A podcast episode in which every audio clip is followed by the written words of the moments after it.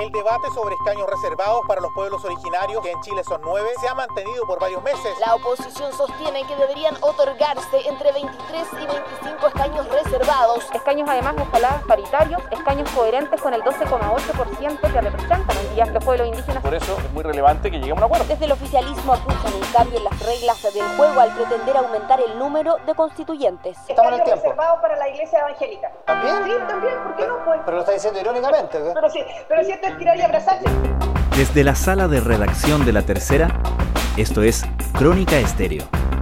Cada historia tiene un sonido. Soy Francisco Aravena. Bienvenidos.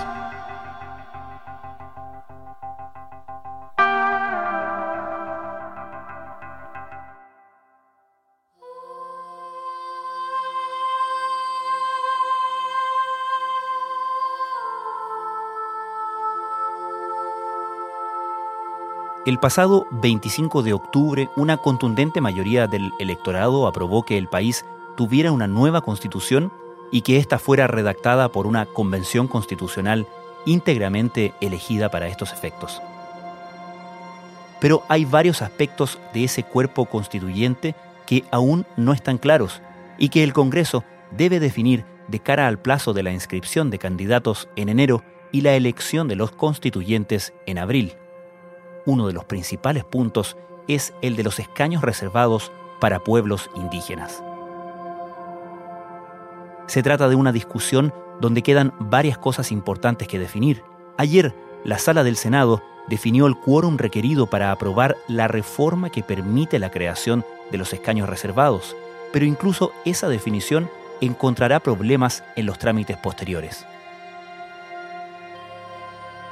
¿Cuáles son los principales puntos de diferencia en torno a este tema? ¿Qué tan flexibles o rígidas están las posiciones en esta discusión? Y antes que todo, ¿cómo se instaló el tema de los escaños reservados para pueblos indígenas en el debate constituyente?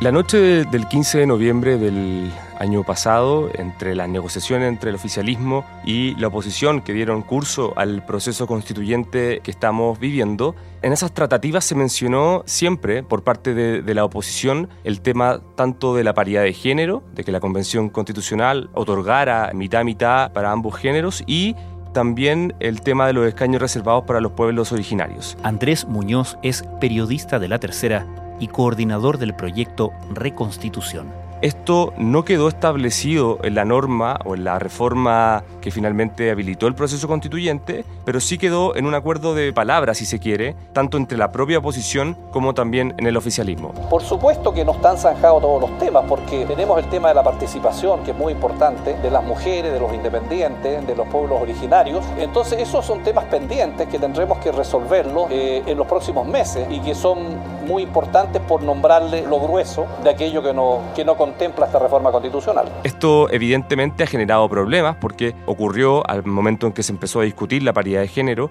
recordemos a fines del año pasado, que el oficialismo, y Chile Vamos principalmente, mm, manifestó su preocupación o su discrepancia con la oposición porque supuestamente estaban quebrando el acuerdo, ¿no? Pero ahí, de nuevo, dirigentes opositores recordaron que era muy importante tener una convención paritaria y que garantizara un reconocimiento a los pueblos originarios. Entonces llega un momento en que el oficialismo se allana y acepta que esa es una discusión que hay que tener respecto del proceso constituyente, ¿correcto? Sí, efectivamente, el oficialismo se allanó a legislar tanto en la paridad como en el tema de los escaños reservados. En el tema de los pueblos originarios, finalmente fue por una presión desde Chile Vamos de parte del partido Evópoli, que tiene una regambre importante en la Araucanía, tiene un senador, Felipe Cast, que es de allá, un diputado, el presidente actual de Evópoli, Andrés Molina, es también de esa región, y evidentemente ese contacto con un sector importante donde hay personas de los pueblos originarios generó de que este partido también propiciara dentro del oficialismo este tema. Nosotros le habíamos comunicado a la UDI de que nosotros sí íbamos a impulsar a partir participación de los pueblos originarios, de mujeres y de independientes en proyectos de ley paralelos. Y eso fue lo que ocurrió. Ayer Evópoli concurrió. Indudablemente, en diciembre, cuando se aprobó la paridad de género y también se aprueba en general en la Cámara de Diputados el tema de los escaños reservados, no se logró un acuerdo respecto a la fórmula y se le mandató al Senado que finalmente se acordara ahí en la Cámara Alta este tema. Y es una discusión que sigue abierta. ¿En qué pie estamos? ¿Cuáles son las posiciones que están marcando la discusión sobre este tema?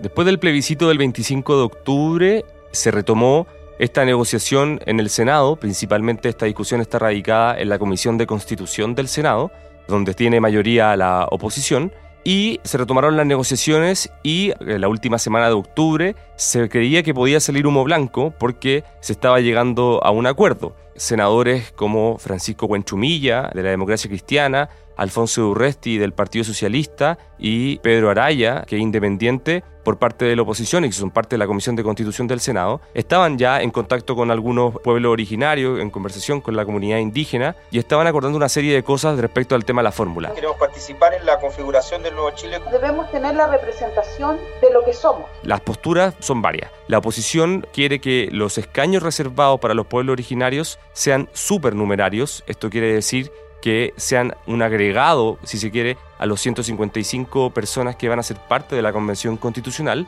pero el oficialismo cree que no, que estos eh, escaños reservados tienen que estar dentro de los 155. ¿Y por qué es importante el hecho de que estos escaños se integren al número original de los 155 o se agreguen a ese número?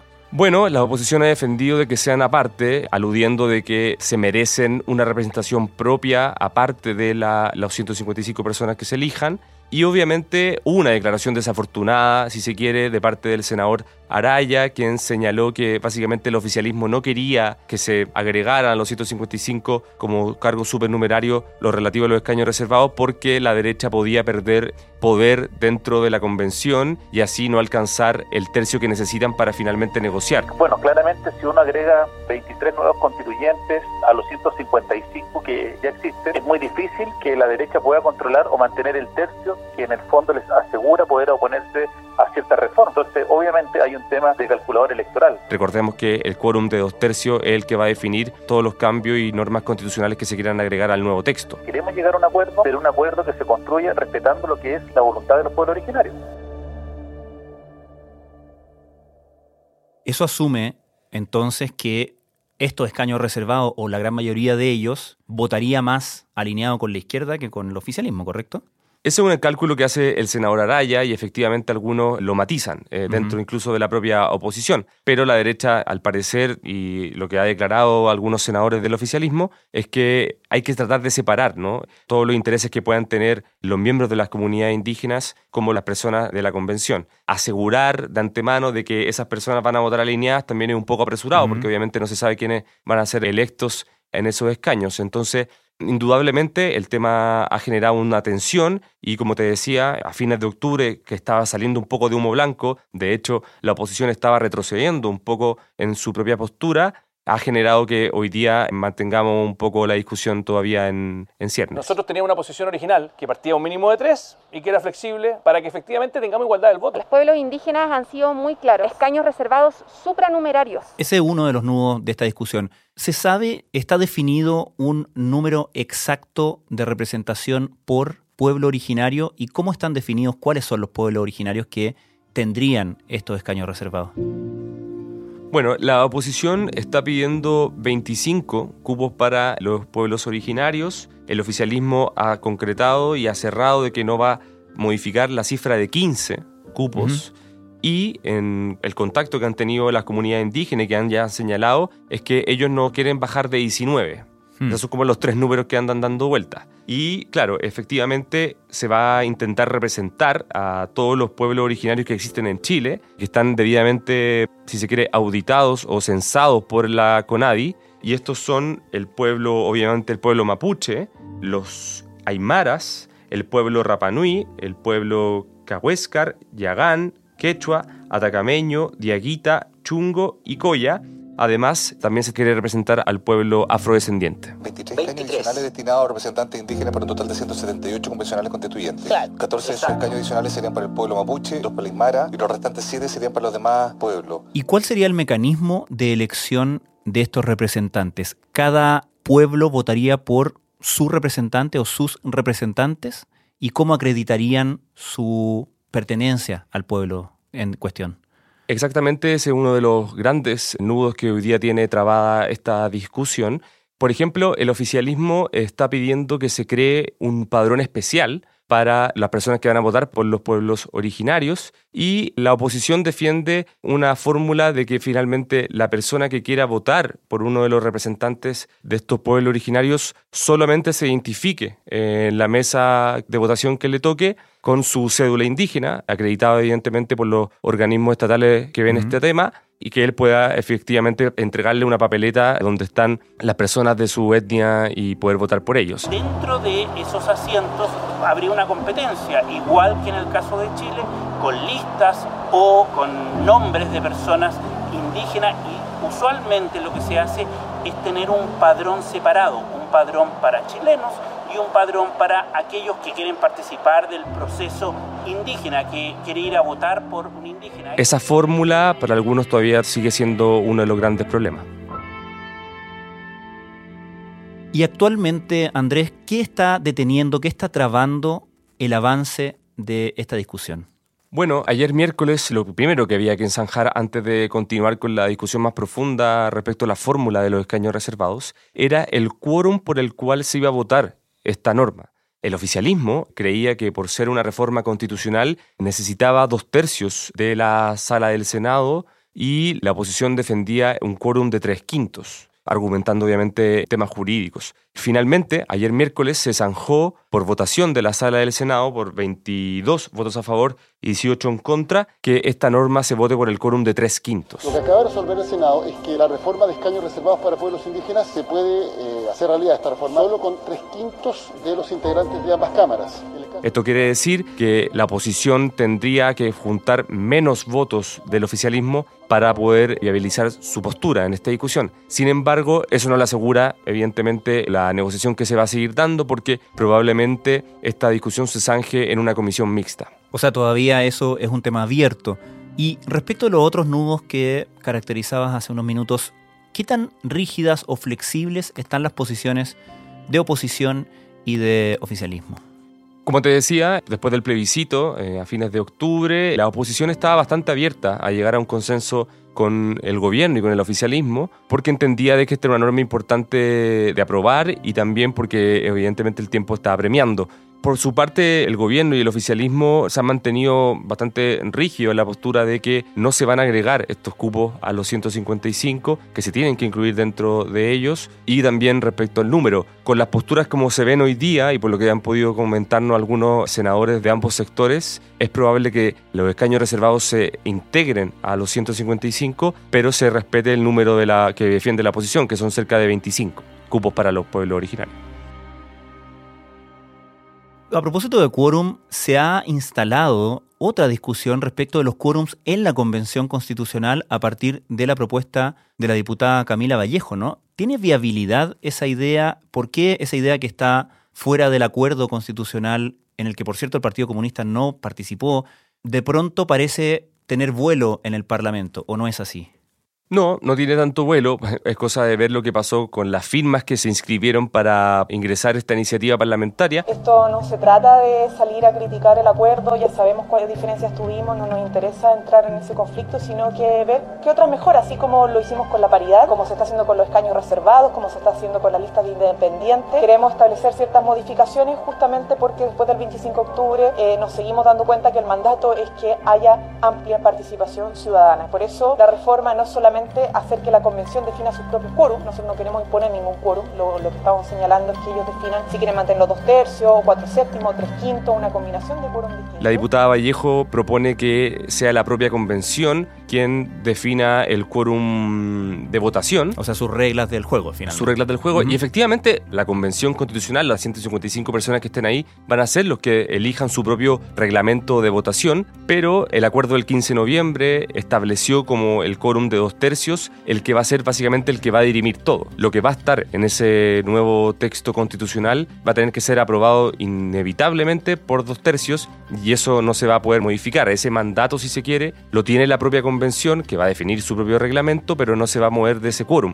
Aunque hay que aclarar que como la convención misma va a definir su propio reglamento de votación, la propia convención puede definir, por ejemplo, de que hayan comisiones dentro de la convención y es probablemente que así sea porque tiene que de alguna manera agilizar el debate constitucional.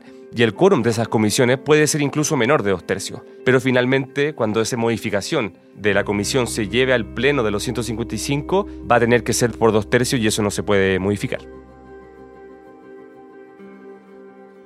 Y aparte de esto, ¿cuáles son los otros temas que hay que definir antes de todo el cronograma, ¿no? Porque entiendo que la inscripción de candidatos a la constituyente es el 11 de enero. El 11 de enero. Entonces, me imagino que todos estos otros temas tienen que estar resueltos antes, ¿no? La Convención Constitucional tiene varios temas que resolver. Hay algunos que creen que, como te decía, esto tiene que ser potestad de las personas que sean parte de esta convención y no se tiene que zanjar antes. Nos están convocando a discutir contenido. Yo creo que es lo que viene ahora, que es lo potente. Son los temas relevantes. Yo creo que primero el tipo de Estado. ¿Cuál va a ser el tipo de Estado que va a tener Chile? Si vamos a mantener este Estado auxiliario. Segundo, modelo de gobierno. Presidencialista cuánto rol va a tener el Parlamento, las facultades del presidente, el poder en las regiones, si van a tener más poderes, vamos a desconcentrar el poder. Y tercero, los derechos políticos, sociales, las libertades que contempla la Constitución. Pero, como se ha podido ver desde los centros de estudios, dentro de las universidades, incluso ahora dentro de los partidos políticos, ha comenzado un debate importante respecto a varios puntos que todavía no están cerrados.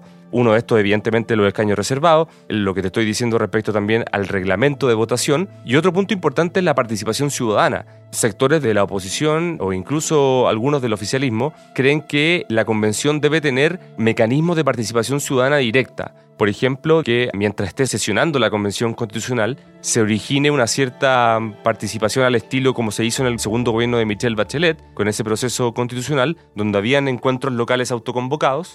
Hay algunos que proponen que se incentive la creación de ciertas asambleas o encuentros en distintos lugares de Chile y que la convención tenga un plazo, no sé, de tres meses o un poco más, si se quiere, para recibir ciertos comentarios, exigencias de parte de la, de la ciudadanía. Una iniciativa que podría ser relevante para la legitimidad de la convención constituyente, una vez que sean elegidos los representantes de la ciudadanía, comienza a tomar forma. Y también el tema de la participación ciudadana tiene que ver también respecto a la transparencia y la exposición que va a tener la Convención Constitucional. Algunos creen que todo se debe definir de manera abierta, de manera transparente, en actas que siempre sean públicas y incluso hay sectores de algunas personas, abogados y abogadas, que creen que tiene que haber incluso sesiones secretas, hmm. por miedo, por ejemplo, que hayan episodios de, de violencia o presión indebida a los miembros de la Convención.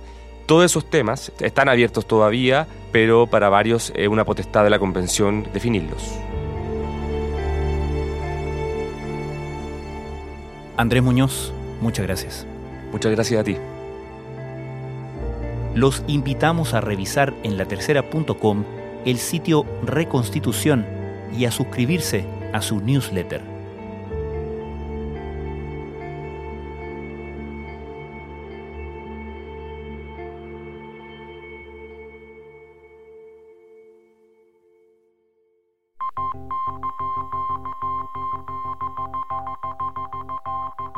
Crónica Estéreo es un podcast de La Tercera.